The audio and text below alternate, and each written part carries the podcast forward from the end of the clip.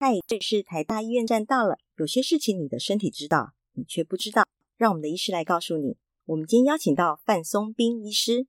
范医师是台大医院神经部，也是健康管理中心的主治医师，主攻一般神经疾病、动作障碍疾病以及失智症等等。欢迎范医师。你好，各位听众，大家好。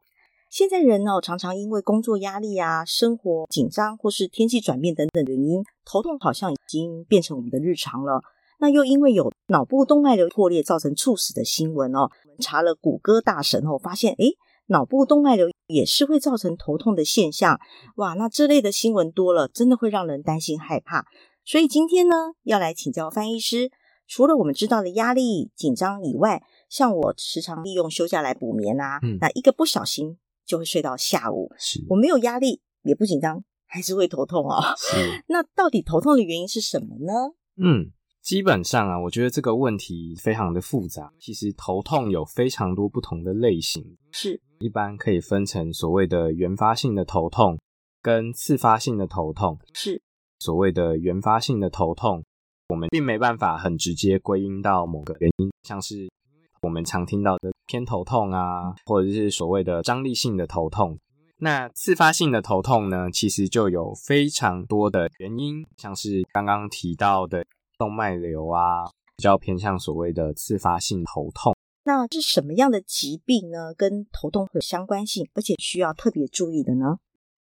一般来说啊，我们在门诊的时候都会特别的去注意，除了单纯头痛以外的症状，嗯例如说他到底有没有一些所谓的肢体无力，或者是一些神经学的缺陷，例如说可能视野有没有问题呀、有没有一些可能是感染的症状，例如说发烧或是颈部僵硬等等。是，另外，头痛的一些性质的话，也是我们关注的重点啦、嗯哼，例如说，从头不痛到最痛的时间是小于一分钟内的，这种叫做所谓的雷击性的头痛，这种可能都暗示着它背后其实是有一些比较严重的状况，不管是感染之类的，或是血管性的问题。所以这种状况的话，我们就会特别的小心这样子。是。刚才范师提到，如果是说有那种肢体突然间无力的头痛，或是视野，那范视野是指眼睛看不到吗？对，通常就是指说我们今天看到东西，我们的眼前的影像可能是缺一块。或是哦说缺一半等等之类的这种，这种我们就会比较小心这样子哈，是因为通常如果出现这种神经学的症状的话，是当然相对我们会去想会不会有一些中风啊的一些可能性，是，对所以您刚才提到是呃，像那种眼睛会突然间看不到，还有肢体无力或头痛合并发烧，对，或者是说头痛在一分钟以内到最强最强痛最的时痛候，这个对都是需要我们特别注意的。，对，甚至是说其实过往如果都没有头痛的病史，是那第一次的头痛发生是在五十岁之后哦的严重头痛，这种也是我们会特别小心。这个就是我们要特别注意的警讯了。对，嗯对，那如果我担心是不是有所谓的未爆弹在脑袋里引起的这个头痛，是是需要做什么样的检查呢？如果是所谓典型的偏头痛，那这个其实就是靠医师在门诊的问诊去判断。嗯哼，那如果是典型的偏头痛，一般来说是不需要额外做脑部的影像，也不需要额外做其他的检查，嗯哼我们其实就可以使用药物上去做治疗跟处理。但如果有像我们刚刚提到的这些警讯的出现，是甚至是另外一些类型，像是冲击性头痛，我们可能就会安排脑部的电脑断层或是核磁共振去排除脑部里面是不是有一些异常是冲击性的头痛，我们会有什么样的感觉或是症状？突然间的疼痛。这个疼痛其实有人会觉得像是爆炸性，在短短的一分钟内，他可能就会痛到他最痛的程度。像是一般典型的偏头痛，它虽然会痛，嗯，但是它从开始痛到痛到最痛的时间其实会比较长，哦，不会在短时间内突然痛到最痛这样。是是是，这些都可以给我们听众朋友做参考哦。是，啊那因为头痛起来真的会让人很阿杂，嗯又很不舒服哦。嗯那请教翻译师，如果吃止痛药没有效，还要继续吃吗？如果不吃药，传说中啊，喝咖啡嗯是不是也可以缓解？嗯，您也有这个问题 吗？超级常头痛的，是， 对，不瞒翻译师说，我的包包一定必备舒缓滚珠瓶，或是是薄荷棒，还有是止痛药一定要必备着。嗯，我家里呢还会买一些像安全帽一样的头部按摩器哦，哦，还有头部刮痧板哦。另外，我还会特别去做所谓的头皮 SPA。嗯嗯嗯，嗯，但是呢，说实在的嗯，有了这么多给戏啊，嗯，我还是常常头痛哎。 是啊，真的是充满了各式各样的，真的。其实就像我们前面说的啦，吼，嗯就是头痛的部分，其实原因非常的多啦。嗯，但我想，现代人最常见的一些头痛的问题，其实都来自于颈部僵硬，好，颈部或是颈部关节的一些问题造嗯成的所谓颈因性的头痛紧啊、性对，这种都是因为肌肉的部分啦。哦，哦，肌肉，对，像是一般偏头痛，嗯，大概就还是以药物治疗为主。是，那像刚刚提到，如果说吃一次没有效果的话，可不可以再吃第二次？对，其实是可以的啦。哦，哦，但是如果说反复吃药两三次之后，其实止痛的效果一直都不是很好的话，是，这个时候就要跟医师讨论看看。好、哦因为当这些头痛的次数过多，单靠急性的止痛药没有效果的状态下，或是对生活状态造成很大的影响的，我们可能就会考虑使用长期慢性预防头痛的用药，嗯来去压制整体头痛的严重程度跟频率，这样子嗯。对，那如果是其他自发性的原因，就是要根据那些自发性的原因去做相对应的处理了。是，对，到底喝咖啡，或是说刚刚提到的那些不是药物的 A C 们，首先就是其实喝咖啡本身，在我们最常见的偏头痛族群，有的是可以缓解一些头痛的，嗯，但它本身其实是个双面刃，在某些的患者当中，它可能也会诱发头痛发生。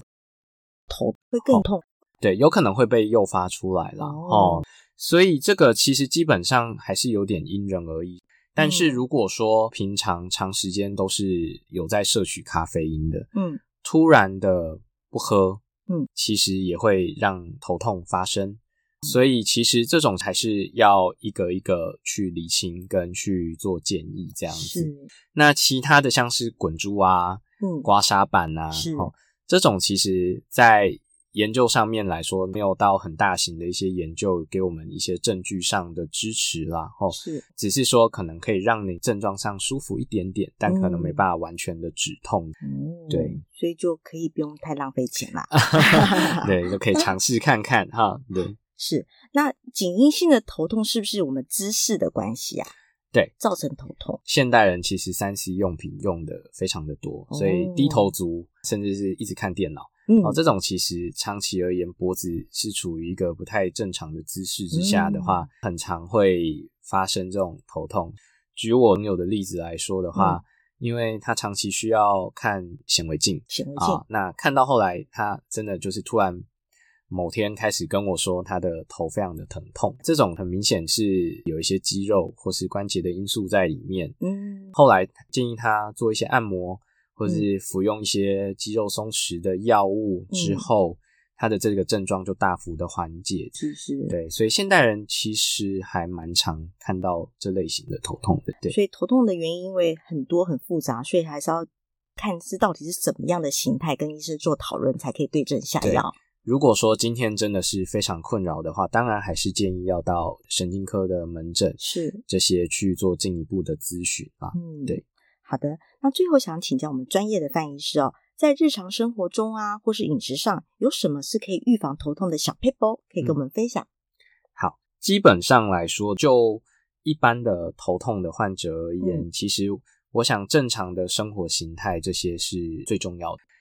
像一些压力或是嗯焦虑，嗯等等之类的，在许多的原发性头痛嗯里面，其实是常见的一些诱发的因子。嗯哼，好，其他饮食的部分，就我们最常见的所谓原发性头痛，像偏头痛而言，是像是酒精、酒精、对，尤其红酒这些哦哈、另外还有像 cheese 气势或巧克力诶等等之类的哈、嗯那哼甚至有的人是像 yogurt 之类的这种，都有可能会诱发他的一些头痛。嗯但是其实每个人的程度是不太一样的啦。哎也是哦因人而异这样子。对，这个差异其实不是说每个人都一定吃这些东西是就会头痛。是，对，那当然这种就是每个人的经验不同啦。哦，嗯所以如果万一真的有这些可能会诱发头痛的饮食，就尽量稍微的避免嗯哼，或减少。嗯哼，但是其实对一般人而言，因为